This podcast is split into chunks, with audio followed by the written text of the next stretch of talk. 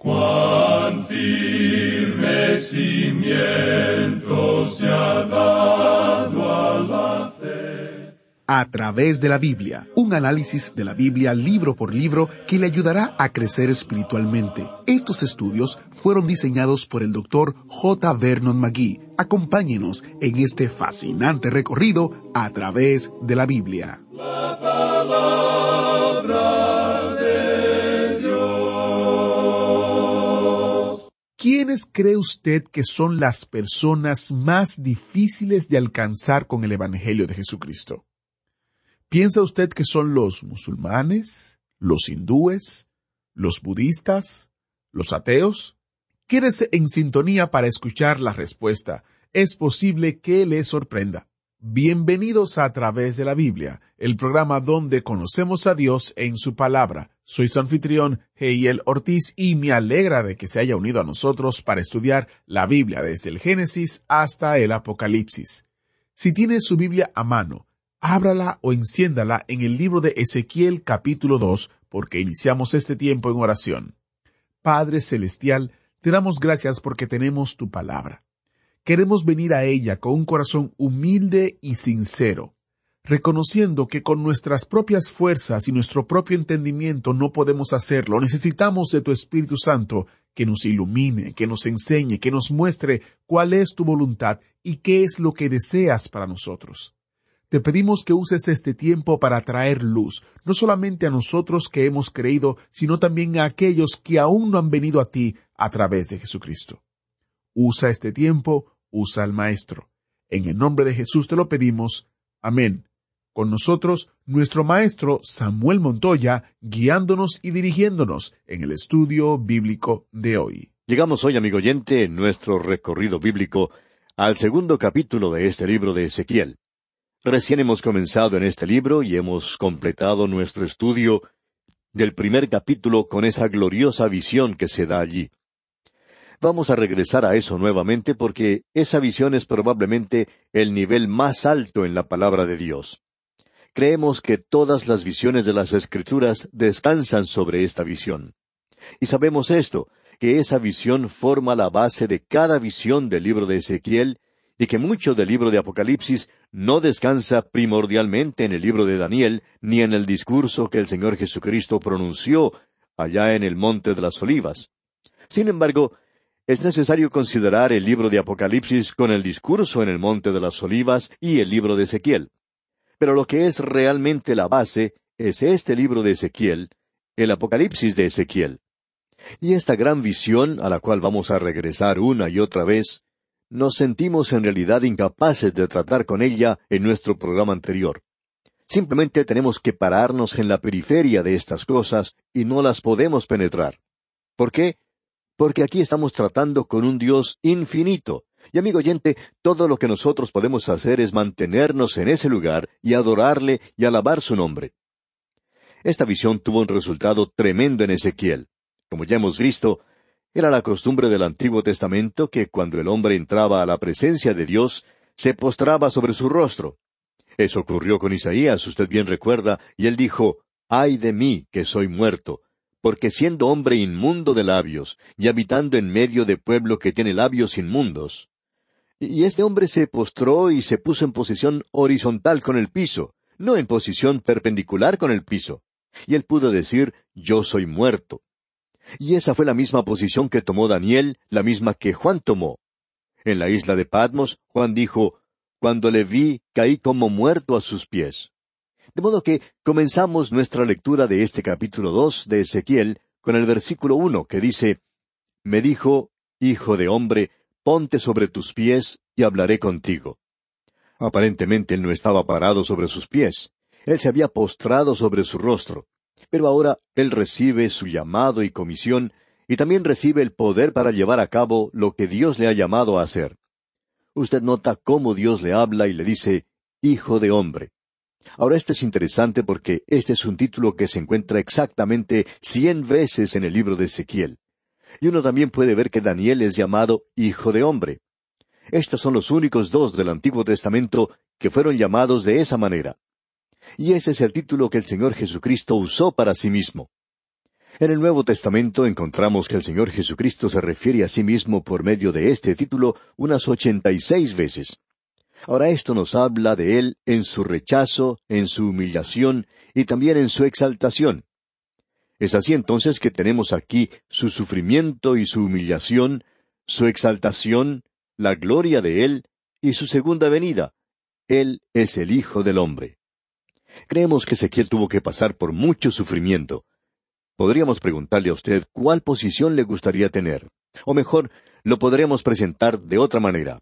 ¿Cuál posición preferiría usted no tener? ¿La de Daniel, la de Jeremías o la de Ezequiel? Y yo diría la de Ezequiel. Debemos reconocer que Daniel estaba en peligro en la corte. Y si usted tiene alguna duda, le puede preguntar a los leones que se encontraban en el foso. Porque este hombre Daniel tuvo que pasar una noche con ellos, y si Dios no hubiera intervenido, Daniel se hubiera convertido en alimento suculento para esos leones. Pero él sobrevivió. Con todo, él se encontraba en peligro en esa corte extranjera. Pero yo hubiera preferido mucho su trabajo. Por lo menos tenía habitaciones lujosas y estuvo viviendo en el mejor hotel que había en Babilonia. Vivía en el palacio del rey. Para esa época, Jeremías ya se había jubilado y se encontraba con el remanente. Él estuvo en un gran peligro cuando estuvo en su ministerio activo hasta la deportación del pueblo en la cautividad. Pero ahora este hombre Ezequiel es enviado a hacer una tarea bastante difícil. Y debemos poner énfasis en que su tarea era difícil, amigo oyente. Él tenía la tarea de hablar a un pueblo apóstata, a aquellos que se encontraban en rebelión contra Dios, aquellos que pensaban que eran el pueblo de Dios. Y aquí vemos que el Espíritu de Dios viene a él y lo prepara para su tarea. Y en el versículo dos leemos, Y luego que me habló, entró el Espíritu en mí y me afirmó sobre mis pies, y oí al que me hablaba. El Espíritu de Dios le provee ahora el poder para hacer su tarea. Creemos, amigo oyente, que cuando Dios le llama a usted para hacer una tarea, Él le dará el poder para llevar a cabo esa tarea. Creemos sinceramente que la obra de Dios puede hacerse solamente con el poder de Dios. Eso es algo que se demuestra por sí mismo hoy. Si Dios le ha llamado a usted para hacer alguna cosa, Él le dará el poder para hacerlo. Y si usted reconoce que no lo puede hacer, entonces diríamos que esa es la mejor posición a la cual usted puede llegar. Usted recuerda que Moisés por fin llegó a la posición, después de haber pasado cuarenta años en el desierto, de que él no podía liberar a su pueblo. Y luego Dios le dice, Yo lo puedo hacer a través de ti. Y Dios le llamó a hacerlo, y Moisés fue capaz de hacerlo, no porque había algo en él, sino porque había mucho de Dios en él. Y creemos que esto es tan práctico hoy. Tiene su demostración en el ministerio. También se puede ver obrando en el asiento de la iglesia. También obra en el campo misionero hoy. En cierta ocasión, una pareja joven quería ir al campo misionero y fueron a conversar con su pastor. El pastor pensaba que ellos no deberían haber tratado de salir, pero como él no podía estar seguro de esto, no quiso ponerse en su camino, de modo que este matrimonio joven salió al campo misionero. Bueno, tuvieron que regresar por haber fracasado. En cierto modo, eso es algo trágico. Y cuando ellos volvieron a conversar con el pastor, ellos se sentían bastante amargados. Pensaban que Dios los había abandonado. Ellos estaban dispuestos a ir al campo misionero, estaban listos para ser mártires. Sin embargo, Dios no los quiso usar. A esto el pastor les dijo, ¿Se han preguntado ustedes alguna vez que si ustedes hubieran sido llamados al campo misionero, el Señor les hubiera dado el poder para hacer esa tarea? Bueno, estos jóvenes nunca habían pensado en esto desde ese punto de vista. Pero amigo oyente, necesitamos reconocer esto y debemos estar seguros de que si nosotros somos llamados por Dios, Él nos va a dar el poder para hacer esa tarea. Por tanto, lo importante es estar seguros de que somos llamados por Dios para hacer un trabajo. Así es que Ezequiel es llamado por Dios para hacer una tarea, y honradamente hablando creemos que esta fue una de las tareas más difíciles que cualquier hombre pueda llegar a hacer. Notemos lo que sucede. Dios le va a explicar a él cuál es el trabajo que tiene que hacer. Pienso que si él me hubiera dicho esto a mí, cuando yo comencé mi ministerio, tal vez le hubiera dicho al Señor, Bueno, Señor, aquí está mi renuncia. Yo voy a continuar haciendo el trabajo que he estado haciendo hasta ahora y trataré de mejorar allí. Bueno, me alegra que él no me lo haya dicho porque debo confesar que soy cobarde para algunas cosas. Ahora admiramos a Ezequiel. Notemos lo que Dios le dijo ahora en los versículos tres y cuatro de este capítulo cuatro de Ezequiel. Y me dijo, Hijo de hombre, yo te envío a los hijos de Israel, a gentes rebeldes que se rebelaron contra mí. Ellos y sus padres se han rebelado contra mí hasta este mismo día. Yo pues te envío a hijos de duro rostro y de empedernido corazón, y les dirás, Así ha dicho Jehová el Señor. Esto es algo verdaderamente tremendo. Dios le está diciendo a este hombre, te voy a enviar a esta gente. Ellos son gentes rebeldes. Esta es una de las declaraciones más tremendas que uno puede encontrar aquí. Ahora esa palabra rebeldes que se menciona en este pasaje se repite una y otra vez en este libro. Esta gente estaba en rebelión contra Dios y son llamados como nación. Ahora esa palabra nación no es la palabra que Dios por lo general usa en cuanto a ellos, su pueblo elegido. La palabra que se utiliza aquí es Goyan, y es la palabra que Israel usaba para los gentiles, para los paganos. Ahora, ¿qué es lo que ha sucedido? La nación de Israel se ha hundido al nivel de las naciones paganas que le rodeaban. Y Dios dice que esta gente es rebelde. Se han rebelado contra Dios. Son hijos insolentes. Y amigo oyente, las personas más difíciles de alcanzar en el mundo hoy con el Evangelio son aquellos que son miembros de la Iglesia, aquellos que están en la Iglesia y que están contra Dios, aquellos que han rechazado el Evangelio, aquellos que han rechazado en realidad la palabra de Dios. Y hay muchos en la Iglesia así y que opinan que el ser cristiano es nada más que ser una persona buena y educada, juegan a la iglesia y es algo entretenido para ellos. Quieren ser personas dulces y buenas y no meterse con los demás. Quieren vivir una vida superficial que es muy tranquila y cómoda. Ellos no quieren que alguien venga a decirles que son pecadores perdidos y que necesitan ser salvos y llegar a ser obedientes a Dios. Esa gente es muy difícil de alcanzar, amigo oyente. Aquellos pastores y predicadores que se encuentran en el ministerio hoy tienen ante sí una situación muy difícil. Y si usted, joven amigo, no está seguro en cuanto a su llamado, bueno, yo saldría a vender seguros o cualquier otra cosa. Trataría de hacer algo diferente en vez de estar en el ministerio porque esto no es algo fácil. Es decir, si usted se mantiene firme por la palabra de Dios. Notemos ahora lo que Dios le dice a Ezequiel aquí en el versículo cinco de este capítulo dos. ¿Acaso ellos escuchen? Pero si no escucharen, porque son una casa rebelde, siempre conocerán que hubo profeta entre ellos. Dios le dice a Ezequiel, Yo te estoy llamando para que vayas a ellos y les hables. Y sea que te escuchen o no te escuchen, van a saber luego de tu ministerio, de que hubo un profeta de Dios entre ellos, porque yo voy a hacer que ellos se den cuenta. Y creemos que Dios hace eso hoy. Y hablando honradamente, amigo oyente, me gustaría que después de haber partido yo, la gente dijera, bueno, él por lo menos predicó la palabra de Dios lo mejor que pudo. Y eso es lo importante. Él está diciendo, quiero que estés seguro de que cuando hayas partido, ellos puedan decir, bueno, él ha sido un profeta de Dios. No hay ninguna duda en cuanto a eso, aunque no estuvimos de acuerdo con él. Ahora aparentemente Ezequiel estaba en peligro porque en el versículo seis de este capítulo dos leemos Y tú, hijo de hombre, no les temas ni tengas miedo de sus palabras, aunque te hallas entre zarzas y espinos, y moras con escorpiones, no tengas miedo de sus palabras, ni temas delante de ellos, porque son casa rebelde. El Señor explica claramente la situación aquí. Bien, pasemos ahora al capítulo tres, ya que allí encontramos la preparación del profeta para un trabajo muy duro, una tarea bastante difícil. Jeremías era una persona un poco diferente. Jeremías era el profeta del corazón quebrantado, con lágrimas que le bañaban el rostro. Y Dios necesitaba a ese hombre para decirle a su pueblo, para hacerle saber en ese momento crucial, que le rompía el corazón enviarlos a la cautividad.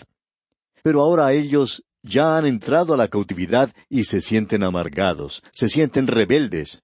Y hasta ese momento el templo de Jerusalén no había sido quemado aún. La ciudad no había sido destruida. Eso no sucedió sino hasta siete años después de que ese grupo llegara a ese lugar, y aún los profetas falsos les estaban diciendo que ellos iban a regresar a su propio hogar. Ellos decían, Ustedes son el pueblo de Dios.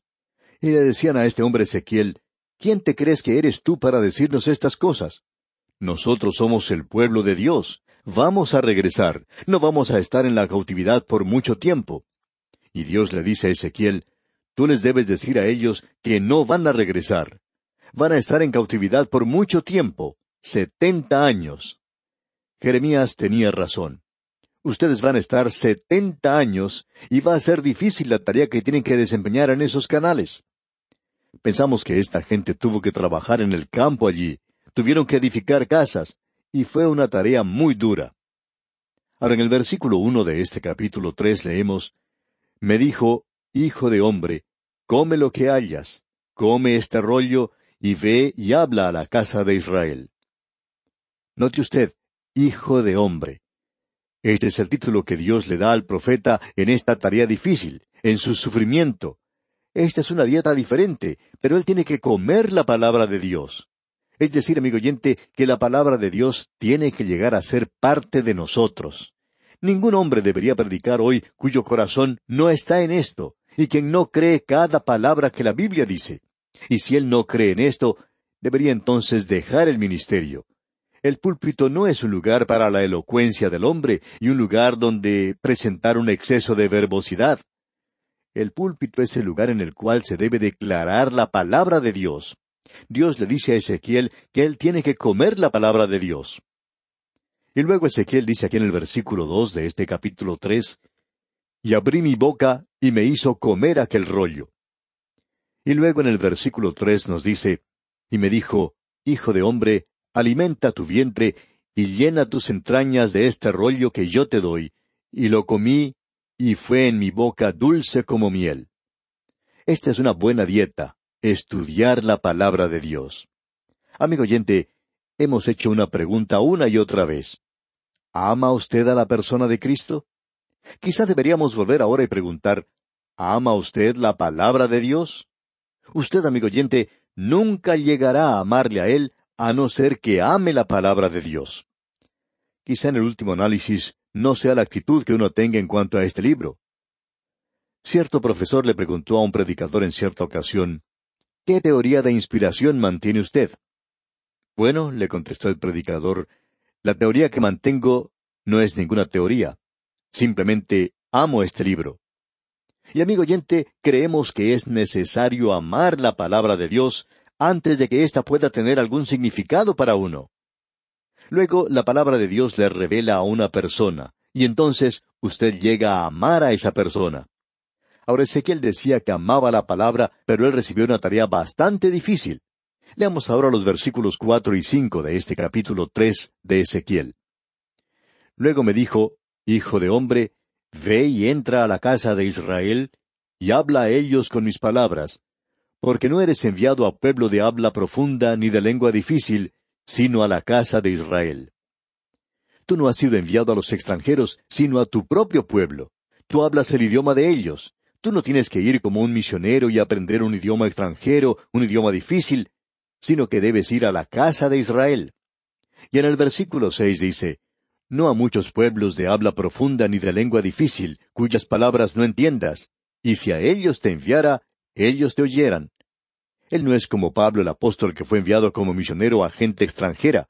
Pero aquí se dice en los versículos siete al nueve, Mas la casa de Israel no te querrá oír, porque no me quiere oír a mí, porque toda la casa de Israel es dura de frente y obstinada de corazón. He aquí yo he hecho tu rostro fuerte contra los rostros de ellos, y tu frente fuerte contra sus frentes. Como diamante más fuerte que pedernal he hecho tu frente.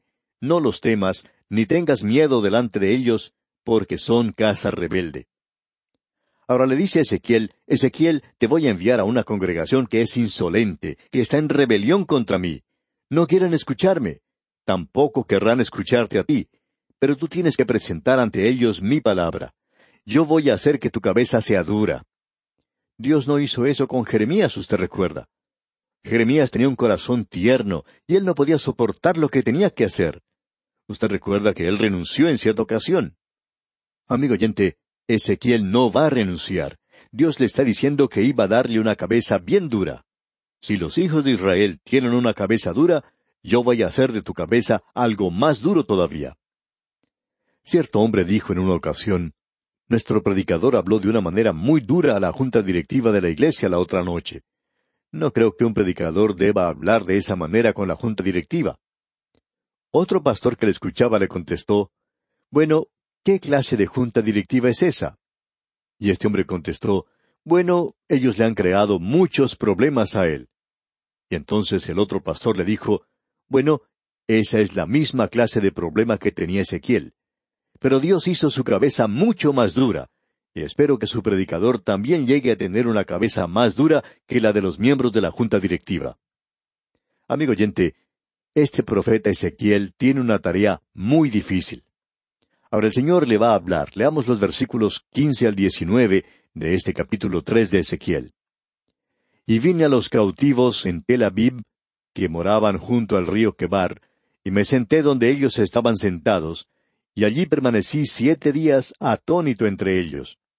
Y aconteció que al cabo de los siete días vino a mí palabra de Jehová diciendo, Hijo de hombre, yo te he puesto por atalaya a la casa de Israel. Oirás pues tú la palabra de mi boca, y los amonestarás de mi parte. Cuando yo dijere al impío, de cierto morirás, y tú no le amonestares ni le hablares, para que el impío sea apercibido de su mal camino, a fin de que viva, el impío morirá por su maldad, pero su sangre demandaré de tu mano. Pero si tú amonestares al impío, y él no se convirtiere de su impiedad y de su mal camino, él morirá por su maldad, pero tú habrás librado tu alma. Al profeta se le nombra centinela, y este es un trabajo difícil. Y vamos a tener ocasión de referirnos a esto nuevamente, y vamos a decir algo en cuanto a este centinela. Lo importante que debemos notar aquí es que este hombre tiene que ser un centinela para prevenir al pueblo de Dios. Quizá ellos no quieran esto, pero Él les va a prevenir. Dios le está diciendo que Él será responsable de esto. Si tú no les previenes, si tú no les amonestares, entonces ellos van a morir en sus pecados, pero tú serás el responsable de eso. Ahora, si ellos reciben la prevención y aún así siguen adelante con sus propias cosas, entonces ellos morirán en sus pecados, pero tú no serás responsable.